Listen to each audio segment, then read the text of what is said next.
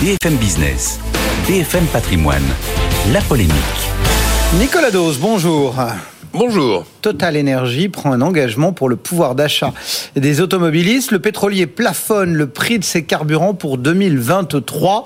À quel niveau 2 euros, juste en dessous de 2 euros. 1,99, c'est ce qu'a dit hier. Pour tous les carburants Samplon 95 et gazole pas le 98. C'est ce qu'a l'engagement qui a été pris par le PDG de Total, Patrick Pouyannet. Il était hier sur euh, TF1. C'est un effet immédiat. Hein, c'est dès samedi dans les 210 stations Total Énergie d'autoroute et sur l'ensemble du réseau, 3700 stations tout de même en France, à compter du 1er mars. C'est quand même un tiers du parc, hein, Total Énergie. Bon, on est très loin aujourd'hui des 2 euros le litre en moyenne nationale, j'entends bien. Certaines pompes de centre-ville sont au-delà des 2, des 2 euros. On est sous 1,90 euro pour l'ensemble des carburants. Et le baril de Brent est relativement sage, j'ai envie de dire. 80 dollars le baril pour les 159 litres de pétrole brut. C'est un prix qui est à peu près stable. En fait, Total Energy, hier, nous confirme ce qu'ils avaient déjà annoncé lors de la présentation des résultats le 8 février. Vous savez, les 19 milliards et demi d'euros de profit dont 350 millions d'euros en France, il faut le rappeler. Ils avaient déjà annoncé qu'ils feraient un geste euh, si on avoisinait les 2 euros. Principalement à l'époque, ils parlaient euh, du gazole. Mhm. Total, je le rappelle, pour mémoire, avait accordé une ristourne à côté de celle du gouvernement l'an dernier qui a pris fin à la fin du mois de décembre. Ristourne qui a coûté 550 millions d'euros à l'entreprise en 2022. Est-ce que Total Energy cède au coup de pression d'Emmanuel Macron euh, C'était en début de semaine à, absolument. Bah oui, c'est exactement ça. D'abord, en fait, Emmanuel Macron lui a donné, servi sur un plateau une opération de communication, parce que ça avait déjà été dit. Ça permet à Patrick Pouyannet d'arriver avec une bonne nouvelle pour le consommateur. Ça pose quelques problèmes quand même. Euh, aujourd'hui, je le disais, le baril est relativement sage, contenu. Mhm. Imaginons qu'il augmente considérablement et que tous les litres de carburant dépassent partout les 2 euros. À ce moment-là, Total vendrait à perte ce qui est illégal. c'est interdit. Ah oui, oui, ça pourrait poser un problème. On n'en est pas là encore une fois, mais ça pourrait poser un problème.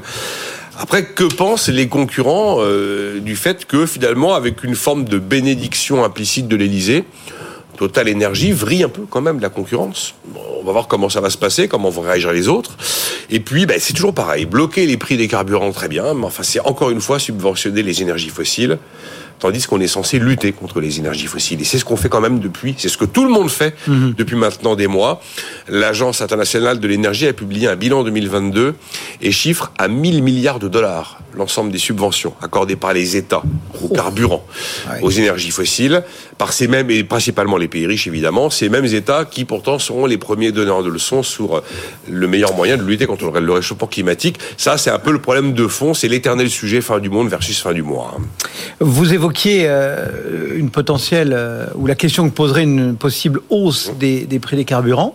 Il faut s'y attendre à cette hausse? Il y a des éléments qui plaident pour une possible hausse des prix des carburants. Le retour du consommateur chinois, la, fin de la stratégie zéro Covid fait que la Chine va repartir et que la demande va être tirée euh, largement par la Chine. Vous avez aussi dans le même temps l'OPEP qui a quand même prévu une hausse de la demande d'environ 590 000 barils par jour en 2023, une hausse moyenne de la demande. 190 000, c'est pas négligeable. Bon, je rappelle qu'on grille 100 millions de barils le jour sur la planète pour faire voler les avions, euh, rouler les voitures, entre autres. Et puis l'OPEP, et puis la, Russie a annoncé aussi en, réponse aux sanctions occidentales qu'ils allaient réduire à compter de début mars de 500 000 barils leur production. Ça veut dire que là, l'offre, la demande risque d'augmenter, l'offre risque d'être mise un peu, un peu sous contrainte, sans compter qu'on on n'est pas encore en mesure de valider les effets de l'embargo version 2 des Européens qui est entré en vigueur le 5 février, cette fois-ci non pas sur le pétrole brut russe, mais sur les pétroles, les produits pétroliers, donc raffinés qui viennent de Russie. Mhm. Et les Français avaient à peu près un tiers de leur gazole, premier carburant consommé en France, qui était directement importé raffiné depuis, depuis la Russie. Et il est toujours possible que cet embargo produise des effets inflationnistes sur les carburants. Il y a des raisons de penser que le carburant peut être plus cher dans les semaines et les mois qui viennent. Merci beaucoup Nicolas. Nicolas Dose et la polémique du jour.